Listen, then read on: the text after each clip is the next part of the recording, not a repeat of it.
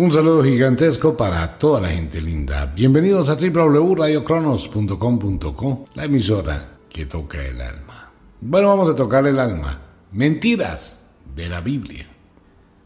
Bueno, un saludo para toda la gente que va llegando nueva al programa, eh, que vienen, llegan con algunos comentarios, los han encontrado en YouTube. Y hay de todo, ¿no? Comentarios que dicen, bueno, espera un momentico, vamos a reflexionar. Otros de una cantidad de ataques, la cosa más tenaz. Pues bien, bienvenidos. Le aclaro, no soy portador de ninguna verdad. Y al hablar de este tema es mirar con una perspectiva diferente, algo que todo el mundo ha llevado consigo a través de su vida, en una serie de creencias. ¿Y qué pasa si todas esas creencias es pura carreta? Entonces eso genera esa situación de choque de sentimientos entre la razón y la fe, la fe en Dios. Y si a uno le dicen, mm, eso no existe, amigo mío, Dios no existe, pues entonces la fe queda en un limbo. Y obviamente viene la irritabilidad, eh, me respeta, cómo se le ocurre decir eso, cómo tiene que decir eso, cómo se le ocurre a ese tipo decir Dios no existe. Pero ahí está usted escuchando el programa. Así sea para criticarme, insultarme, pelearme, no importa. Nadie le obliga a que lo esté oyendo. Esto es igual a lo que pasa con el diablo. Al diablo lo culpan de absolutamente todo, pero es que el diablo nunca ha hecho nada, jamás ha hecho nada el diablo. Primero porque no existe, tampoco. Y segundo porque a nadie le impuso nada. Si usted se acostó con el esposo de su amiga, fue porque usted así lo quiso y porque el esposo también. Si la mujer se acostó con el esposo de la amiga, para que comprendan, fue porque así ella lo quiso, pero nadie le obligó. El diablo no viene a decirle al Señor, venga hermano, acuéstese con el esposo de su amiga o con su cuñado, que está muy de moda. Para nada. El diablo no fue a decirle a un cura, vaya, coja a un niño, bájele los pantalones y viólelo. El diablo no se metió en el cuerpo del cura. Fue lo que el cura quiso hacer. Primero porque el diablo no existe, entonces quitámonos de la cabeza una cantidad de bobadas que es que la tentación del diablo me llevó a pecar. Primero, ¿qué es pecado? Una equivocación que comete cualquier ser humano en la medida en que está aprendiendo a vivir. ¿Qué es pecado? No desearás la mujer del prójimo, dice la Biblia. Claro, eso dice la Biblia, pero la, Biblia en ninguna parte dice que la mujer no puede desear al hombre de la prójima. Entonces, ¿dónde está el problema? Pues es la mujer allá la que me desea a mí. Yo no la deseo a ella, pero ella me desea a mí. Y bueno, entonces, pues uno se siente atraído y si quiere hacerlo, lo hace. ¿Quién se lo impone? Esa es una forma de justificar muchas cosas, más que es culpa del diablo. Bien me acuerdo de un amigo que le decía a uno, mire, el mejor nombre que uno le puede dar a una amiga cuando la conoce así y sabe que de pronto está comprometida, ¿cómo te llamas? Nadie, nadie es mi nombre. O en su diferencia, Espíritu Santo. Esos dos nombres debe uno mantenerlos siempre que conozca a alguien, ¿no? Que quede registrado en el WhatsApp. Nadie. Y también Espíritu Santo. ¿Dónde estaba? Con nadie. No está mintiendo, está diciendo la verdad. ¿Con quién estaba? Con el Espíritu Santo. Es muy difícil aceptar, es muy difícil pensar, es más difícil aún tratar por un momento de abrir la mente a las posibilidades de que todo eso es mentira. No se puede hablar de Dios y de teología, el estudio de Dios, sin hablar de demonología y el estudio de los demonios, que son la fuente de los ingresos de las religiones que persiguen a los demonios. Si alguna vez se ha puesto a pensar de dónde nace todo el cuento de los demonios, se ha puesto a pensar alguna vez, venga, en la Biblia nombran a los demonios. ¿Qué es un demonio? El significado de la palabra demonio es portador de la luz. y así se les llamaba antiguamente a quienes portaban las lámparas de aceite para alumbrar los caminos. Eso es un demonio, portador de la luz. Y en la Biblia, pues se habla de demonios, pero no hay nombre de los demonios. En ninguna parte de la Biblia existen nombres de demonios. Y en ningún libro antiguo aparece ningún cuento de demonios. Pero existen los demonios y se habla de demonios. Ok. ¿De dónde vienen los demonios? ¿De dónde nace el famoso cuento del infierno? En, la Biblia nombran cielo y infierno, sí, pero ¿de dónde? El infierno es a donde van las almas del purgatorio a quemarse por la eternidad. Bueno, con las almas del purgatorio ya saben que hay que cruzar las piernas cada vez que pronunciamos almas del purgatorio. Porque son entidades, son energías que sufren la gente que va hoy por la noche, los días lunes, a la puerta del cementerio a prenderle velas a las almas y a pedirles con devoción que les ayuden con cosas, no saben a quiénes están invocando. No son almas que se estén purgando, son almas que no han logrado trascender este nivel de vida y no están ni muertos ni vivos, son zombies que se pueden invocar. Usted invoca, es una energía, una entidad muy peligrosa. Puede que le complazca en un favor, pero usted no se la va a quitar después de encima. Ok.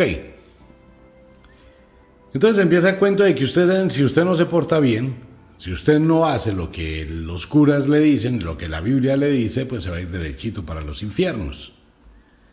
¿Por qué? Porque está la tentación. Si usted se masturbó porque tenía muchos deseos sexuales y estaba en cuarentena y no podía tener sexo, eso es un pecado. ¡Wow! Entonces tenemos pecados veniales, pecados mortales. ¡Uf! Muchísimos. Entonces sucede que si usted se portó fuera de los lineamientos, le está haciendo caso al demonio, le está haciendo caso a la tentación, le está haciendo caso al diablo. ¡Oh! El diablo y se lo pintan de una forma macabra y de una cantidad de cosas acompañado de los demonios y los famosos las famosas puertas del Averno. Entonces sucede que usted se muere y se va para un juicio.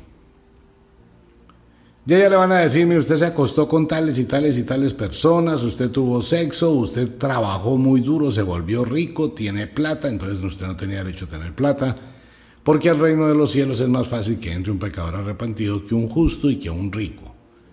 Por eso decía en la antigüedad que las prostitutas y fariseos os predecerán en el reino de los cielos. Bueno. Entonces lo van a mandar para el infierno, allá, al infierno, donde está el pobre de Pulón. ¿Qué culpa tenía de Pulón que Lázaro fuera un mantenido, el que fue a pedir allá migajas de comida? Pues si usted no quiere trabajar tendrá que comer migajas, si usted trabaja tendrá los banquetes del rico Epulón, pero como eso es un lavado de cerebro. Entonces lo mandaron derechito para el infierno, ¿no? Y usted llegó allá al infierno, vamos a suponer que existe el infierno y está el viejo Sata ahí al frente de su negocio. Y usted entra, entonces Satanás va a coger su alma, la va a encadenar, la va a meter allá entre una roca, eh, a que donde existe el fuego eterno del infierno. Y usted llora de sed y sufre y se lamenta. Entonces la pregunta es, si yo me voy para el infierno y me siento en el bar del viejo Sata con toda esa cantidad de niñas tan divinas que tiene él allá, entonces le digo al viejo Sata, venga Satanás, ¿usted por qué me va a castigar si yo estaba haciéndole caso a sus preceptos supuestamente? Si yo estoy haciendo lo que usted me dice, ¿por qué me va a castigar? ¿Por qué me va a pegar? ¿Por qué me va a azotar? ¿Por qué me va a quemar por el fuego eterno? Pues es una contradicción, ¿no? ¿Por qué? Porque entonces Satanás sería el íntimo amigo de Dios que estaría condenando a los enemigos de Dios que fueron los que le incumplieron. Entonces no sería malo. Sería bueno porque es el brazo armado de Dios es el verdugo de Dios, como fueron los inquisidores, los malditos inquisidores, asesinos, violadores, la peor ralea que ha existido en la humanidad. Pero lo hacían enmarcados en la iglesia, igual que los templarios de las cruzadas, otra parrandada de asesinos. Entonces existiría una contradicción. Si Satanás hace valer al cual le falló a Dios, entonces Satanás es de Dios. Y Satanás, que es lo, lo contradictorio a Dios, pues no se va a poner a matar a las almas porque allá se pasa muy rico, en el caso que así fuera. Entonces, ¿qué ocurre? Cuando decimos que Dios no existe, el demonio tampoco existe. Los dos son conceptos de los estados de la vibración de la mente humana. El uno en una equivocación absurda. ¿Cuál? Creer en Dios. Suponer un cielo es vivir una vida de miseria, es vivir como un físico miserable, y eso lo dice la Biblia. Usted tiene que ser un justo. ¿Y qué es? Usted tiene que hacer todo lo que le dicen. No puede pensar, no puede actuar, no puede vivir, no puede sentir. Usted tiene que tener una devoción arraigada en su alma 24 horas al día, 7 días a la semana, 366 días al año.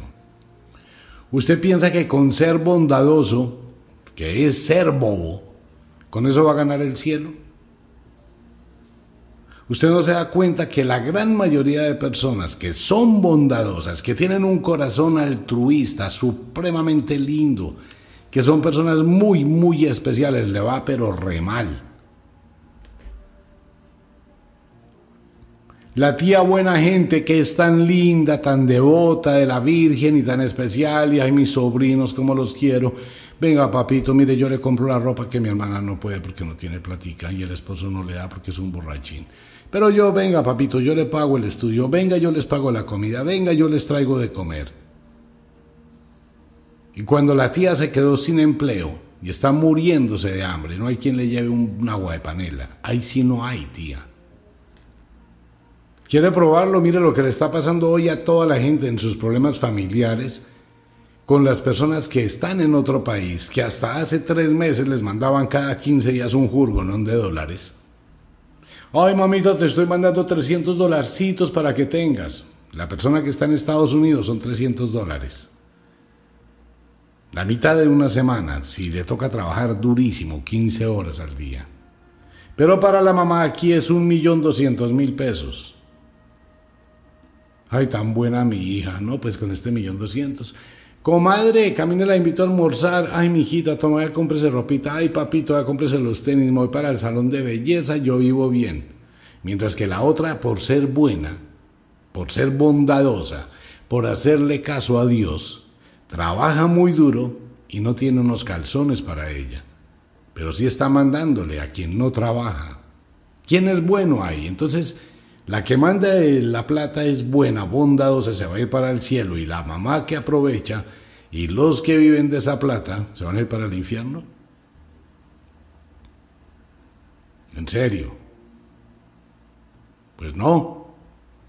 Pues la mamá es una muy buena estratega que vive sin hacer nada y la otra es una boba o un bobo que trabaja muy duro para una cantidad de mantenidos. Y yo hablo así, sin ponerle a esto anestesia. Si no le gusta, apague el computador, apague su teléfono celular, apague el canal de YouTube y no me escuche.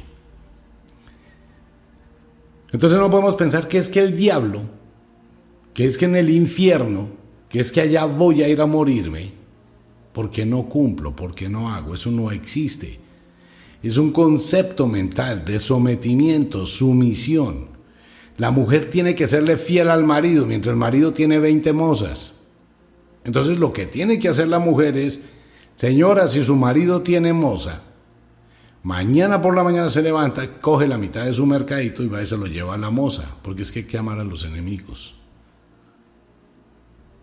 Y si su marido tiene dos hijitos regados con otras dos, entonces dígale, papi, no te preocupes con tal de que no me dejes sin la comidita, traiga los chinitos, yo se los cuido. Sí, en serio. Entonces usted se va a ganar el cielo por eso. No, eso es ser bobo en la vida. Y con eso le lavaron el cerebro y por eso acostumbraron a la gente a eso. Entonces cuando alguien le dice lo que le estoy diciendo, soy el diablo, soy Satanás, soy el adversario, el oponente, lo contradictorio a lo que usted ha aprendido. Pero mientras que no haya un cambio de conciencia, mientras que yo no vea la realidad, mientras que no me dé cuenta que no existe un Dios ni un demonio, voy a tener que ser el responsable de mi vida y de mi destino y de mis actos. ¿Por qué tengo y qué es ser bueno. Voy a recordar una pequeña historia en el barrio Trinidad Galán en Bogotá. Una señora quedó viuda y tenía un apartamento ahí cerca de la Virgen en el Trinidad Galán, cerca de la entrada del barrio. El señor tenía unos apartamentos. Cuando él muere, queda la señora a cargo de los inquilinos. Pero esta es una señora hay una señora tan bondadosa, tan boba, tan supremamente tonta, que los inquilinos empezaron a tomarla del pelo. Mamita, es que no tengo para este mes, solo le puedo dar una parte. Bueno, mijito, no importa, trate de comprarme, de completarme el resto. Esas señoras súper divinas de corazón. Entonces todos los inquilinos empezaron a fallarle con el arriendo. Y la señora, pues toda buena gente, hasta les llevaba chocolatico. Pero la señora no sabía que cada año hay que pagarle unos impuestos al gobierno, el predial. Y fue pasando el tiempo, y fue creciendo la deuda, y fue pasando el tiempo, y fue creciendo la deuda, ya con toda su bondad. Cuando llegó el embargo de la casa, de toda la gente a la que ella ayudó, absolutamente nadie le pagó lo que le debía. Por ser buena. Claro, porque es que hay cosas en la vida que se necesita de autoridad, se necesita tener ovarios, por no decir otra palabra. Sí, en serio, se necesita tener carácter. Una cosa es la bondad, el altruismo, el ser buena gente. Otra cosa es saber dónde está el límite entre responsabilidad y bondad. Pero como le lavaron el cerebro que usted tiene que ser bueno. Y ser bueno raya con ser el idiota útil, así no le guste a muchos oyentes. Que los utilizan, que las utilizan en conveniencia. ¿Por qué? Porque es que eso está ya en su cerebro, clavado como una estaca. Allá está de que usted tiene que aceptar, agachar la cabeza, no decir nada. Usted no puede recriminar, usted no puede levantarse allá donde está arrodillado tiene que seguir lamiendo el piso con la lengua. Porque si se levanta, cuando se muera se va para el infierno. Es que ese es el negocio. Piensa en lo siguiente. ¿De dónde cree que salieron todos los demonios? A ver, hablemos. ¿Cuántos demonios existen?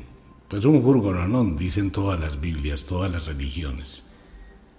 Voy a leerles una parte real del libro del Mahabharata de la India, que es muchísimo más antiguo que la Biblia muchísimo más antiguo que la Biblia, del cual se copiaron todo. Páginas 1174, página 1175 del libro El Mahabharata de la India. Dice, abro comillas, las huestes celestiales están complacidas contigo, Yodhishthira. Hoy te has ganado el cielo tu amor por tus hermanos es maravilloso. La ley ordena que todos los reyes han de pasar por el infierno y esa es la razón por la que has venido aquí. Llevaron a Yudhishthira al río Ganges, que fluye en el cielo, y lo bañaron en él. Después de aquel baño quedó totalmente libre de los sentimientos humanos. Su cuerpo ahora era divino y su estado mental era de dicha. Luego Yudhishthira partió hacia la corte celestial junto con los dioses. Es la primera vez que se nombra cielo e infierno en el planeta Tierra. Es la primera vez. Hace una relación directa al karma y al dharma de la filosofía hindú. Y es la primera vez que se habla de qué? Del famosísimo mal llamado bautismo con el que a uno le dañan la vida. ¿Usted se bautizó? No, ninguno de los que me está escuchando se bautizó. A ustedes los cogieron abusivamente, a la brava. los arrastraron a una pila sucia, cochina, llena de infecciones, que es la famosa pila de agua bendita, ¿no? donde todo el mundo mete la mano. ¿Y usted dónde sabe que la persona tenía la mano hace 10 minutos atrás? Usted no se bautizó, lo bautizaron. Una marca. Es lo mismo, lo que está hablando el libro del Mahabharata es el bautismo. Por eso lo llevaron a Ganges que fluye en el cielo y lo bañaron en él. Lo que pasa es que está haciendo relación, igual que en el río Jordán, donde está la tribu los Madeanos, donde se habla de los gnósticos, los nazir, los puros. Ya llegaremos allá. Le recuerdo a todos los que escuchan este programa, tomen nota de los nombres que doy, porque para comprender todo esto hay que estudiar muchísimo. Para coger un micrófono, hablar de todo esto, se requiere saber lo que se dice. Esto no es solamente decir una cantidad de babosadas. Aquí se trata de estudiar y hay que estudiar teología, demonología, muchísimo. Historia. De ahí nace el cielo y el infierno que hace relación al karma y al dharma. Y el karma y el dharma no son cosas que se pagan después de la muerte, sino son los estados de la conciencia de acuerdo con los actos que se hayan ejecutado. Aquí en la tierra, mientras usted está vivito y coleando, no cuando usted esté muerto, que hay que irse para el cielo o para el juicio de... Sí, el juicio de Dios y mandarlo para los infiernos donde están los demonios. Entonces uno dice, bueno, espera un momentico, ¿de dónde nace todo el cuento de los demonios que aparecen? Belcebú, eh, Astaroth, de dónde aparecen toda esa cantidad, toda esa mano de demonios que hay en el mundo. Pues bueno, mire, para empezar, la Biblia, eh, el protestantismo, los testigos de Jehová, los, el judaísmo, el islam, el hinduismo, el budismo, eh, todas las mitologías, todo todos los conceptos divinos empezaron a copiarse de lo que decían otra vez mis amigos, los griegos. Aún en el budismo y el hinduismo la misma vaina. ¿De qué se empezaron a copiar? De una historia muy interesante. La medusa era un ser mitológico que vivía en el inframundo junto con Hades. Hades es el padre del inframundo. Entonces este inframundo se popularizó en todo el mundo, en los romanos, en los egipcios con el Duat, en China, en Latinoamérica, ya con el Sidbalba en Guatemala, en Ecuador, todo, todo, los indígenas también tenían su inframundo. Entonces en el inframundo, en la oscuridad, está el mundo de quiénes? El mundo de las sombras. En ese mundo de las sombras, empezamos a encontrar a De Carabia, un marqués del infierno. ¿Quién lo dice? Nadie lo sabe, pero simplemente se lo inventaron. De Carabia es una especie de ave que vuela como un cuervo y lo dijo la religión hace muchísimos años cuando perseguían a las famosas brujas. Ah, qué bien, bueno. Entonces se inventaron eh, otro demonio por ahí. Exias. Ay, ¿ese quién es, hermano? No, ese es otro príncipe de los infiernos que manda 500 legiones de demonios.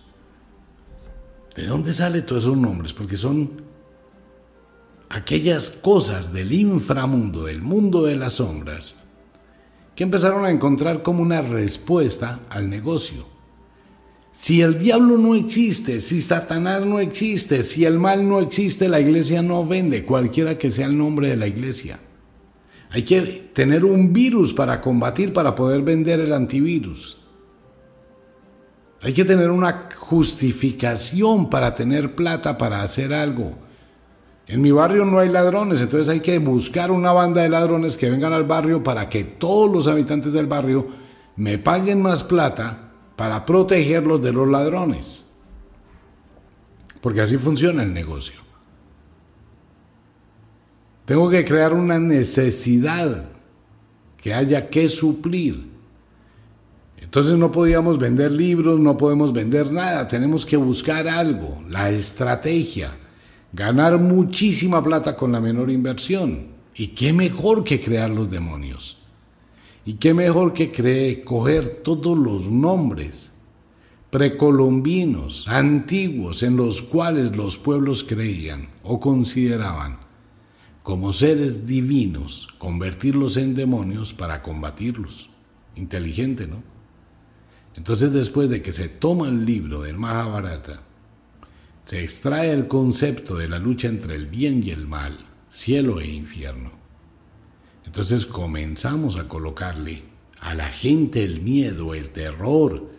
No hay forma más fácil de dominar a un pueblo que hacerle creer algo que no existe y que produzca muerte y terror. Mire, las leyendas muchísimas leyendas antiguas. Hablaban de pueblos en Transilvania donde la gente contaba. Recordemos que Vlad Teples, en Transilvania, fue el empalador, no fue Drácula, él fue un empalador, el emperador Vlad Teples. Este señor cogió a los turcos y a todos los turcos y ¿qué hacía? Los desnudaba, los abría de piernas, cogía una vara de dos metros y medio de alta, le aplicaba aceite Cogían a los turcos y ¡pa! Los colocaban por el ano encima de esa, de esa vara. Y con el peso del cuerpo lentamente empezaban a empalarse. Y los dejaba ahí para que se murieran. Por eso se llamaba el empalador. Entonces la gente pues empezó a decir, no, no podemos pasar por esos pueblos porque allá hay muchos vampiros eso es terrible. Y se fue regando eso como pólvora y todo el mundo, no hay un pueblo donde usted va a entrar y aparecen unas serpientes gigantescas y unos buitres gigantescos y allá cogen a la gente como si fuera un pincho, los empalan y se los ponen para que esos animales y baja un dragón, porque todo el mundo aumenta el cuento, ¿no? El teléfono roto. O todo el mundo quita, o todo el mundo aumenta.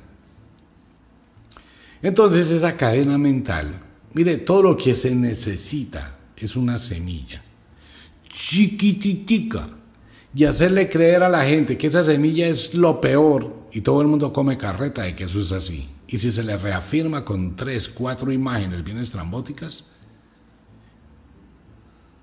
hay una, una situación que se vivió en Bogotá el año pasado cuando salió un video de unos tipos que están entrando a una casa a la fuerza, que nadie sabe qué pasó con eso. Entonces dicen, uy, se llegaron los vándalos.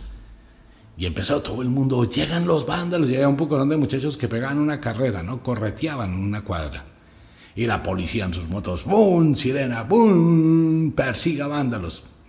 Vándalos fantasmas, porque es que nunca llegó a existir un vándalo que mire que se metieron al conjunto de no sé dónde, que se metieron al conjunto de sí sé cuándo, que se... Y todo el mundo por WhatsApp, redes sociales. Y esa noche Bogotá estuvo en caos. La gente duró toda la santa noche con palos. Porque en Bogotá, en Colombia, no se puede utilizar un alfiler para defenderse. Toda la noche duró la gente con palos, ¿sí o no? Para defender su propiedad. ¿De quién? De los vándalos. ¿Cuáles vándalos? ¿Usted los vio? ¿Dónde estaban? Que se metieron. A uno lo llaman. Mire que se metieron en el conjunto de mi mamá, en el conjunto de mi hermana. Mi mamá está loca, mi papá, mis hermanos, no sé qué. Y un caos total. Pero no existieron los vándalos. ¿Eso se llama qué? Creer. No usar la lógica. No tratar de ver más allá de lo que a uno le dicen que vea. Es lo mismo con la religión. A usted le dicen que existe un infierno. ¿Cuándo? ¿Dónde? Cuando se muera, pero cuando se muera usted no puede comprobar un carajo. Ni siquiera se va a dar cuenta que se murió. Usted se enfrenta con la muerte. Vive una experiencia extracorpórea y después se le olvidó absolutamente todo y volvió a encarnar en otro tiempo, en otro espacio, como encarnó en este y usted no recuerda una vida anterior. Porque lo olvida todo. No existe tal cosa. Entonces se inventaron los demonios y se inventaron el infierno. ¿Por qué el infierno? Porque es que el infierno causa temor. Venden unas imágenes terribles, venden al diablo, terrible, venden una cantidad de cosas. Si se da cuenta que es el mismo concepto, pero al revés. Si no fuera por el diablo, la iglesia no podría existir. Pero la iglesia no le dice a usted luche. La iglesia no le dice piense. Cualquiera que sea la representación de la iglesia. Cualquier nombre que tenga la iglesia. La iglesia no le va a decir deje de ser tan bobo, trabaje, cómprese un apartamento para cuando sea anciano, para cuando sea anciana. Tenga un negocio, tenga plata para que usted pueda pagarse un médico cuando lo necesite, porque es que después de que le dé a sus hijos, sus hijos simplemente cuando usted esté anciano lo van a llevar a un ancianato para que se muera. Así de simple. Entonces aproveche su juventud, estudie, trabaje, capitalice, gane plata. Viva su vida, disfrute lo que tiene. Se acaba de divorciar, al otro día consígase otra, consígase otro, porque tiene que esperarse cinco años. Se le murió el marido en el velorio, consígase otro. ¿Por qué no? Es que el muerto ya no le importa. ¿Por qué tengo que privarme de vivir por algo? Pero uno no va a pensar así porque considera que esto es pecado. Que soy la tentación, que soy el demonio en persona hablándole a su oído a decirle, mire, lo estoy tentando, la estoy tentando. Si uno puede decir un millón de barbaridades, usted verá si lo hace y si le gusta, pues hágalo. ¿Por qué no? ¿Por qué se detiene? ¿Por qué deja de vivir? No hay cielo, no hay un infierno. Los demonios, absolutamente todos los demonios son conceptos, son nombres tomados de las viejas religiones como la sumeria, la babilónica, la egipcia. Por ejemplo, Furfur, bueno, Furfur dicen que es uno de los más grandes condes del infierno, al cual hay que invocarlo a través de un triángulo realizado en no sé dónde. Hay 50 mil ángeles caídos. Todo el mundo habla de Lucifer, pero es que Lucifer no existe en la Biblia. Lucifer forma parte del satanismo, que es la vivencia de la vida y la libertad. Leviatán. Bueno, también se habla de Leviatán, otro demonio. Belcebú.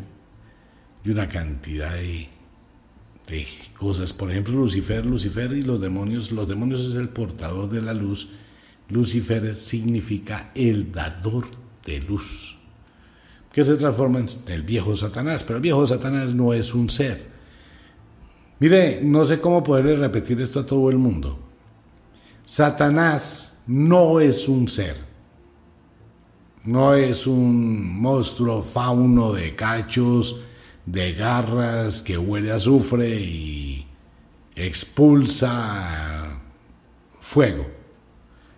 Satanás es la filosofía de este tipo de conocimiento que es la antítesis del concepto divino. Es la pregunta que uno se hace ante la contradicción de lo que le imponen. Amada a tus enemigos. ¿Por qué diablos tengo yo que amar al que me hace daño? El que me hace daño la paga. Simplemente la misma Biblia lo dice, ojo por ojo y diente por diente. ¿Por qué se contradice? Aunque eso fue copiado de otros libros más antiguos, esa frase, ojo por ojo y diente por diente. Pero más adelante, no, amad a tus enemigos como a ti mismo. Sí, en serio. Por eso tenemos que perdonar a los que violan a los niños.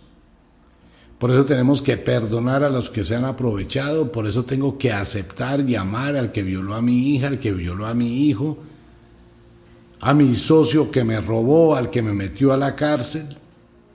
Tiene la mujer que perdonar a la otra que se le metió al, mar, al marido por los ojos y le acabó el matrimonio como está pasando en este momento con la farándula de todo el mundo.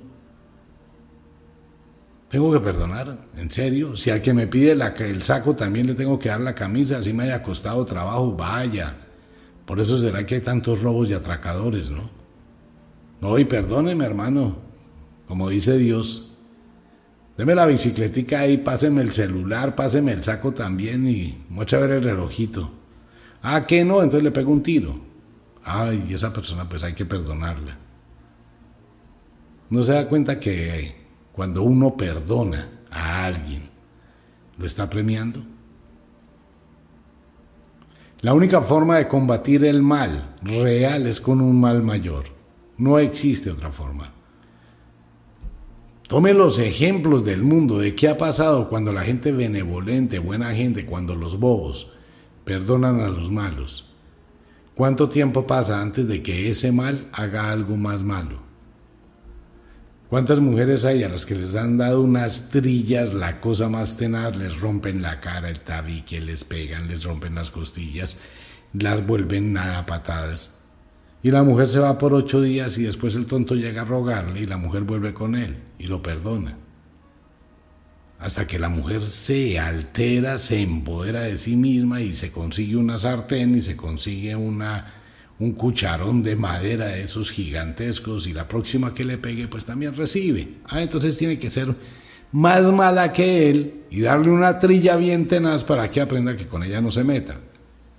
Ah, y entonces ¿dónde quedó todo el cuentico de que los enemigos? Entonces eso, ese tipo de pensamiento, ¿por qué me tengo que ir para el infierno si estoy haciéndole caso al diablo en el caso que el diablo existiera? ¿Por qué tengo que pagarle a Dios si Dios es el dueño de todo? ¿Por qué tengo que ir a un sitio a orarle a Dios si supuestamente Dios es omnipresente? ¿Por qué? ¿Por qué tengo que rasgarme las vestiduras y sufrir porque alguien se ofreció, se mató, se suicidó, hizo lo que él quería? Porque yo tengo que pagar los platos rotos de lo que otros hacen. ¿Por qué tengo que asumir la libertad del destino de otros? Si a mi hija le nació irse a meter con otra mujer, pues es el problema de ella y es la libertad de ella. Y si yo la amo, ¿qué tengo que hacer? Apoyarla, no juzgarla. ¿Por qué? ¿Por qué tengo que juzgar a unas personas? ¿Por qué tengo que despreciar a otras? ¿Cuál es la razón del pecado? Entonces, amigo mío, eso es este programa. Difícil, claro. Entendible. Cruel. Sí, ¿para qué voy a decir que no? Muy cruel. Pero esto no se puede hablar, compañitos de agua tibia, porque estaría tratando de convencerlos de algo, y esa no es la intención de este programa. Mentiras de la Biblia es el estudio de muchísimos años de teología y demonología. ¿Existen los demonios? No. ¿Existen las sombras? Sí. ¿Existen entidades? Sí. ¿Existen posesión de entidades? También. ¿Existe el exorcismo? No. Un cuerpo no puede estar habitado por dos espíritus, jamás. Pero sí hay entidades que se pueden meter en la cabeza y atormentar a la persona y no, se puede hacer un exorcismo. No, venga.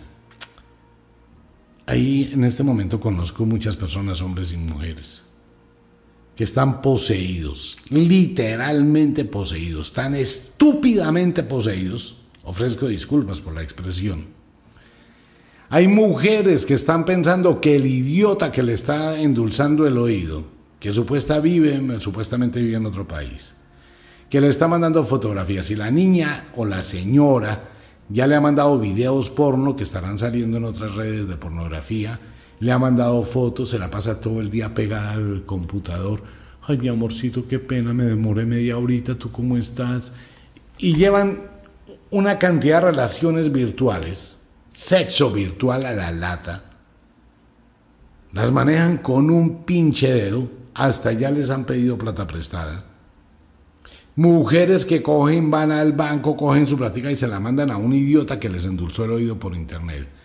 Hombres que no se han dado cuenta, y eso lo hemos visto últimamente, ¿no? Cuántas mujeres eh, explotan a muchos hombres en, en otro país y le sacan plata por internet. Imagínense la labia, imagínense la estrategia para convencer a un tipo por allá en otro país que mande mil dólares semanales. Mucha plata, ¿no? De las demandas por estafa. Hay muchísima gente que está poseída por el WhatsApp, hay muchísima gente que está poseída por Facebook, hay muchísima gente que está poseída por una persona, un fantasma, una sombra en el computador. No se necesita una posesión de entidades. Vaya, quítele el teléfono a su hija de 17 años, a ver qué pasa. Vaya, dígale a su hijo, venga hermano, suelte un poquito el teléfono y venga, charlamos aquí en el comedor, a ver qué pasa. Vaya y mire cuántas veces usted se sienta en el comedor, está con alguien más y no hay dos personas chateando. Usted es esclavo, está poseído por eso. Hay entidades que poseen, hay todas las cosas que poseen. Entonces son entidades diferentes a las cuales le denominaron demonios. El estudio de la demonología no es estudiar cómo actúa un demonio, es el concepto filosófico de la concepción de una persona que considera que existe un demonio que le genera un cambio en su personalidad, que considera por una creencia dentro de la paranoia y dentro de un problema totalmente psiquiátrico que existe un demonio. Eso es una cosa. Entidades, sí, las entidades van acompañadas de fenomenología paranormal. Pero los demonios solamente hay, o los demonios de la iglesia, solo actúan en los miembros de la iglesia. Ah, por ahí hay unos shows bárbaros en las tiendas, iglesias de garaje. Aléjate, salte demonio de este cuerpo, salte criatura del infierno por el nombre de nuestro Señor, te lo ordeno. Ay, el otro ahí haciendo convulsiones. Lo que la gente ve es un tipo que se convulsiona, se hace contorsiones, grita, se desdobla, para que fuera a partir entonces la otra persona hace lo mismo y la otra persona siente lo mismo y la otra lo mismo. Se produce una psicosis colectiva. Entonces estoy liberando el mal. A mí me hicieron liberaciones como durante, no sé, 10 años, tal vez todos los viernes. Al cura le iba bien el que me hacía liberaciones en el 20 de julio. Y decía, no hay que hacerle una liberación a ese Señor. Hay que pedir que libere el espíritu de adivinación, el espíritu de sabiduría, el espíritu, el demonio de adivinación, de clarividencia que se le metió en la cabeza. Sí, porque pensaban que todo era por espíritu. Y siguen pensando que soy el mismo diablo. Pues no, lamento defraudarlos, no soy el diablo. Eso es mentiras de la Biblia. La semana entrante le voy a contar cuáles son las leyes en el Éxodo que son bien terribles, dictadas por Dios. Y hablaremos de demonios. Y hablaremos de los nueve círculos del infierno. Y hablaremos de los encuentros a medianoche con el diablo, que no existe, pero que usted lo puede crear en su mente, al igual que Dios. Mario, allá en la ciudad de Bogotá. Señor, muchísimas gracias. Un abrazo para todo el mundo. Nos vemos.